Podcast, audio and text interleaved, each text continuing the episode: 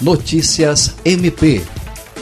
O Ministério Público do Estado do Acre, por meio da Promotoria de Justiça Civil de Sena Madureira, participou nesta segunda-feira, dia 13, de encontro virtual, também conhecido como Live, em comemoração aos 30 anos do Estatuto da Criança e do Adolescente, o ECA.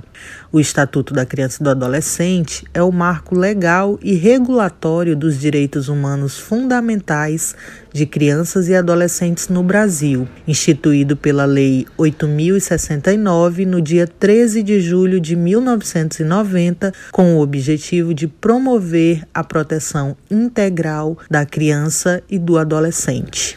Em sua participação, o promotor Luiz Henrique Corrêa Rolim destacou a importância desse instrumento jurídico e pediu maior envolvimento da sociedade para a implementação de medidas que visam proteger e garantir o pleno desenvolvimento da população infanto-juvenil. Andréia Oliveira, para a Agência de Notícias do Ministério Público do Acre.